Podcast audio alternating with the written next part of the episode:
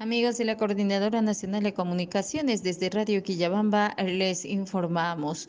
Y Empresa Consultora iniciará estudios de impacto ambiental para proyecto de planta de fraccionamiento de líquidos de gas natural que estará ubicado en el distrito de Cumpiruciato, la Convención Cusco.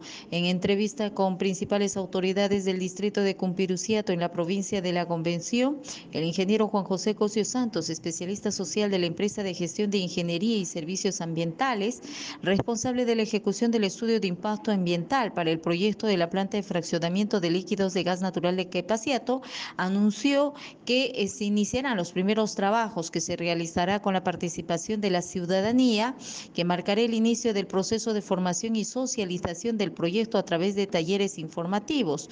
Luego de ello se procederá a las incursiones con brigadas biológicas ambientales en campo para el levantamiento de información primaria. El representante anunció a su vez que son 18 hectáreas aproximadamente de área de intervención que se evaluará para la futura construcción de la planta de fraccionamiento de líquidos de gas natural en el distrito. Además, aseguró el inicio oficial y la presencia constante de la empresa a fin de agilizar los trabajos respectivos.